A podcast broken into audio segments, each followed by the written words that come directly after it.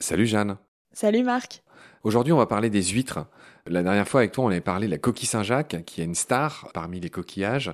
Il y a évidemment aussi l'huître qui dit coquille Saint-Jacques, dit huître. On aurait même pu faire la moule, mais euh, là, on n'aura pas le temps cette fois, mais on la fera une fois avec toi, euh, c'est promis. Donc aujourd'hui, on va parler des huîtres. Pour commencer, peut-être, tu pourrais nous la situer dans le grand buisson de la vie, comme je dis souvent. Comme la coquille Saint-Jacques, l'huître, c'est un mollusque bivalve avec euh, sa coquille en deux parties qui protège l'animal qui est tout mou à l'intérieur. D'accord. Donc mollusque, ok. Classe des bivalves, c'est ça? C'est ça. Les deux parties de la coquille qui euh, sont retenues par un muscle adducteur qui permet de fermer fortement la coquille. D'accord. Ok, donc on verra les noms des principales espèces. Là, à 98%, on va peut-être casser le suspense, hein, à 98%, les huîtres qui sont mangées en France, bah, tu pourrais peut-être nous dire leur petit nom. Et puis, il y a 2% d'une autre huître qui est plate. Je te laisse nous présenter ces deux huîtres stars qu'on mange partout, tout le temps. Alors, faut savoir effectivement que celles qu'on mange, c'est deux espèces, mais il y a plein d'espèces dans le monde, jusqu'à 70 espèces dans différents euh, milieux, euh, des eaux froides, des eaux chaudes, etc. Et celle qu'on retrouve dans notre assiette, c'est l'huître creuse japonaise, Crassostrea gigas, et euh, parfois, donc moins souvent, mais l'huître plate, Ostrea edulis. Oui, c'est pas parfois. Le ratio, c'est 98% versus 2, en tout cas de celles qui sont mangées, hein, je parle, et donc de celles qui sont élevées. On va rester un peu sur le côté naturel des huîtres pour dire que les huîtres sont des espèces ingénieurs euh, qui, en s'installant sur les fonds marins, entre guillemets, naturels, ça fait longtemps qu'ils ont été tous détruits ou changés, mais avant euh, l'intervention de l'homme, il y avait ça.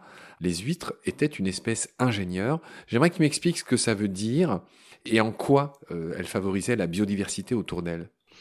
Bah, en fait, il faut imaginer que l'huître, quand elle s'installe, rien que sur sa coquille, il va y avoir d'autres espèces qui peuvent venir s'installer. Par exemple, des petites algues qui peuvent, qui ont besoin d'un support solides pour s'accrocher avec leurs crampons, des vers qui vont construire euh, des structures aussi pour se protéger, qui ont besoin d'un support solide et qui vont venir se développer dans les infractuosités de la coquille, et même d'autres huîtres elles-mêmes qui vont venir s'agglomérer. Et en fait, à elles toutes seules, même juste cette espèce-là, ça va faire un petit récif, ce qu'on peut appeler aussi des rochers d'huîtres. Donc elles vont euh, créer un nouvel habitat, même si à la base, il n'y avait pas grand-chose euh, à la base. C'est ce qu'on appelle des mini-récifs biogéniques. Hein, c'est un nom un peu compliqué, mais voilà, c'est des mini-oasis de vie finalement euh, qu'elles permettaient ces huîtres. Parce que qu'est-ce qui s'est passé? Les huîtres, on les consomme depuis l'Antiquité, depuis la préhistoire même. On a découvert des tas d'huîtres euh, dans les endroits où on a découvert des ruines romaines, et donc les euh, Romains étaient très friands d'huîtres. Depuis la préhistoire, c'est un coquillage qui fascine, que les gens adorent, bah, surtout manger. Et ce qui fait que des siècles d'extraction et de dégradation des littoraux aujourd'hui font que il y a pratiquement plus aucun récif naturel. Ça, c'est fini. Il y a malgré tout quelques projets de restauration, mais on est d'accord qu'à l'état naturel, les huîtres, euh, bah, il y en a beaucoup moins, voire presque plus, par rapport à avant. Malheureusement, euh, il y a beaucoup d'huîtres dans le monde, mais c'est tout des huîtres cultivées. On va voir ça dans un instant. Avant d'aborder ces parties euh, économiques, on va dire, j'aimerais que tu nous parles de la reproduction de l'huître, on a encore une fois affaire à un animal qui est hermaphrodite, qui a les deux sexes. Mais c'est pas du tout comme la coquille Saint-Jacques. Effectivement, donc là, c'est des organismes hermaphrodites successifs, c'est-à-dire qu'ils vont être une année mâle et l'année d'après femelle, puisqu'ils se reproduisent une fois par an. Et il y a ce cycle-là d'alternance entre mâle et femelle. Donc ils vont pas avoir euh, les deux sexes en même temps. Et euh, tout ce cycle de reproduction, en fait, ça conditionne aussi l'élevage derrière, donc c'est pas mal de partir de ça pour bien comprendre après euh, l'ostréiculture euh, d'aujourd'hui. Alors on en est à la troisième génération d'huîtres. Avant l'huître japonaise, pendant tout un temps, c'était Magayana gigas, au tout début, il y a eu Ostrea edulis, l'huître plate, qui était présente euh, du coup naturellement sur nos côtes atlantiques, euh, ça c'est sûr. Et il y a eu des épizooties, donc des maladies qui ont euh, presque décimé toutes ces populations-là.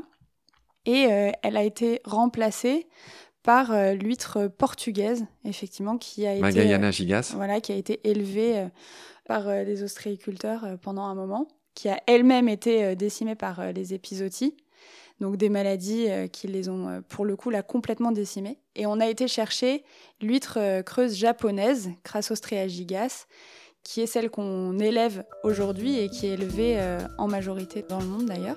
Et en fait, ce qui est aussi important de le dire, c'est qu'en ramenant cette huître japonaise, on le disait, hein, c'est une espèce sur laquelle se développent plein d'autres espèces, donc on a importé aussi plein d'autres espèces animales et végétales avec ces huîtres japonaises dans nos écosystèmes français. Très bien, c'est bien noté, Jeanne. Merci beaucoup pour tes lumières. Je te retrouve très vite pour la suite. D'ici là, prends soin de toi. Salut. À très bientôt.